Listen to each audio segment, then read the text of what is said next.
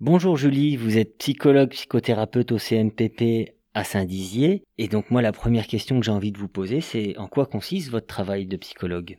Bonjour, donc euh, être psychologue en, CMPP, c'est d'abord le rôle d'accueillir les parents euh, et les familles qui s'inscrivent euh, avec une demande qui est parfois la leur, parfois une demande de l'école, du médecin traitant, d'un proche. Donc ils arrivent euh, soit en ayant conscience que leur enfant a des difficultés, peut être inquiet, avoir des troubles, euh, ou parfois un petit peu poussé. et c'est là que notre rôle est, quand même important, parce qu'il va falloir du coup, pendant ces premiers entretiens dont on vous a parlé, euh, accueillir la famille, les rassurer, hein, qui sont là de leur plein gré, qu'il n'y aura pas de prise en charge forcée. Hein, que ce sera avec leur accord, euh, mais qu'on est là pour essayer de comprendre ce qui, à un moment, a alerté l'école, a alerté un proche ou un service qui connaît l'enfant, euh, ou pour répondre aussi à leurs propres inquiétudes de parents concernant cet enfant.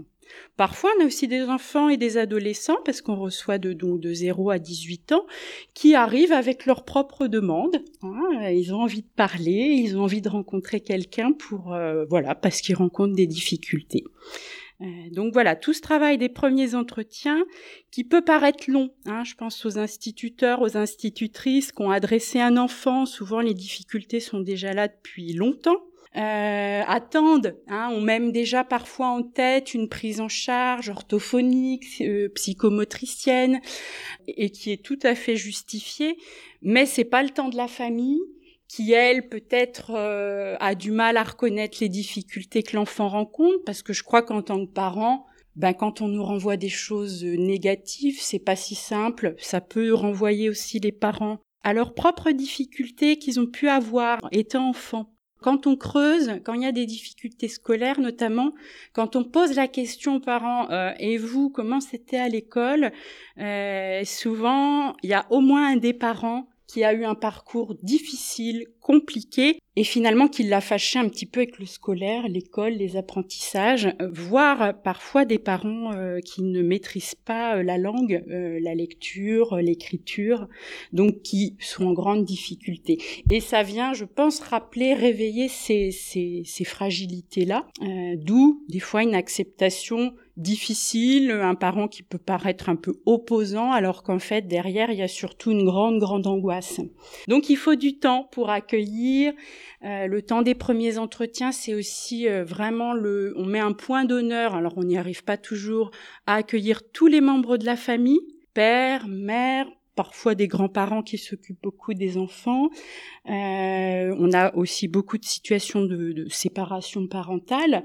Donc effectivement, beaux-parents, beau-père, belle-mère, et ça prend du temps. C'est vrai que pour euh, trouver entre les horaires de chacun, euh, la demande de chacun, hein, c'est-à-dire des fois il faut aller un petit peu mobiliser un parent qui a, peur de venir, pas envie, euh, qui est pas familier avec euh, le fait de parler devant un psychologue, hein, ça peut impressionner aussi.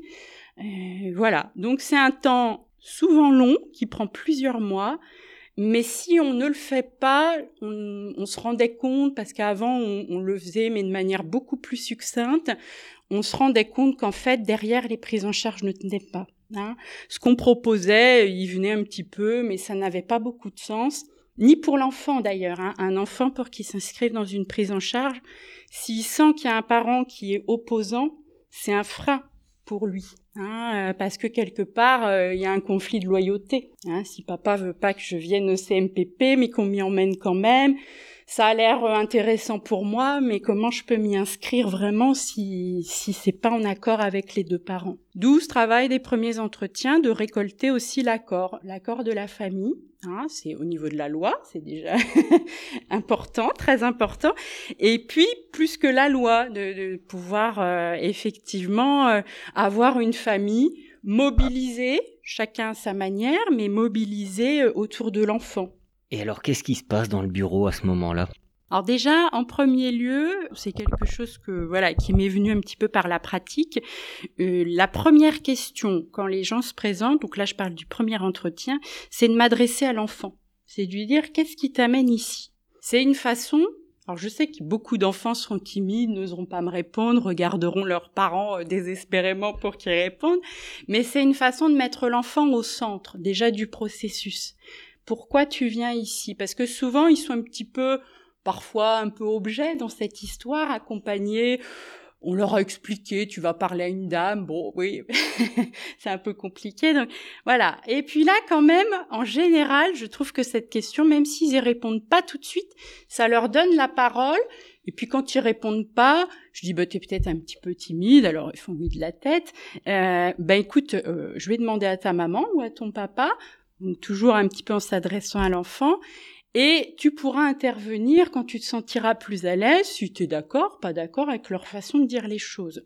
Voilà, c'est vraiment de mettre au centre déjà l'enfant hein, du processus. Pas lui donner euh, les pleins pouvoirs, mais que ce soit sa parole qui va compter et qu'on attend qu'il s'exprime en fait. Voilà, parce que le travail euh, ensuite de psychothérapie, euh, donc dans le bureau du psychologue, c'est un travail d'expression, hein, d'expression, mais de sa vie psychique interne de ce qui nous traverse et qu'on n'ose pas dire, euh, mais qui peut nous mettre très très mal à l'aise ou, nous rendre très anxieux, euh, d'exprimer aussi ses ressentis Hein, parce qu'effectivement, euh, dans la vie de tous les jours, euh, on subit des frustrations. Les enfants subissent beaucoup parce qu'ils euh, grandissent, qu'on doit leur apprendre des choses, et c'est même important qu'ils en subissent beaucoup.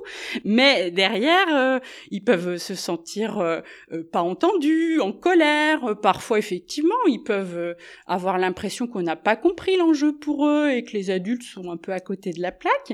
Et l'important, c'est pas que les adultes soient différents, mais c'est que puissent être entendus dans ce qu'ils ressentent, dans ce qu'ils vivent, dans le fait que grandir, ben, c'est se frotter à la réalité, que c'est dur, que c'est nécessaire, mais que c'est difficile. Alors pour s'exprimer, on va utiliser quand même plusieurs choses, hein, parce qu'il y a des enfants vraiment capables d'en passer par la parole.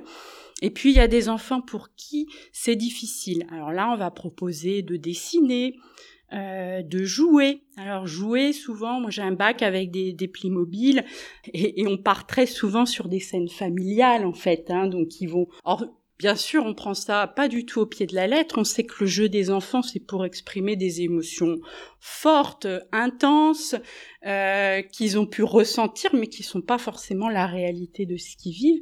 Mais ça leur permet de mettre en scène ces, ces conflits, qui les habitent, ces émotions un peu fortes un exemple, une petite sœur qui naît, qu'on a du mal à accepter, qui vient réveiller beaucoup de jalousie, ben dans le jeu, on va pouvoir utiliser un bébé, euh, euh, le mettre au coin, le maltraiter, le et, et c'est sain, c'est sain parce que là l'enfant peut lâcher sa colère, son agressivité, sans finalement porter atteinte à une personne réelle. Et en plus, c'est avec le psychologue qui n'est pas quelqu'un de la famille qui pourrait être touché par ça. Hein, les parents, en voyant ça dans le jeu, pourraient être touchés. Là où, effectivement, chez le psychologue, ça a une autre résonance. On peut nommer, tout en reprenant effectivement les règles. Hein, quand on sent qu'un enfant est un petit peu, effectivement, débordant euh, dans sa vie euh, de tous les jours, Là, on va aussi avoir ce rôle de, de lui repréciser les interdits et les règles, mais en précisant que par contre, dans son imagination, dans ses jeux, euh, c'est là où il a le droit euh, d'exprimer les choses. Et pour un enfant, quand on arrive à nommer de façon assez juste, c'est là notre travail, ce qu'il est en train de nous montrer, on n'y arrive pas toujours, pas toujours du premier coup. Des fois, il nous remonte 15 fois de suite pour qu'on comprenne enfin. c'est pour ça qu'on n'est pas toujours plus fort que les parents. Euh, mais par contre, quand on arrive à nommer, on, voit tout de suite que ça crée un effet. Et d'ailleurs, souvent, le jeu se modifie, on passe à autre chose. Merci beaucoup, Julie.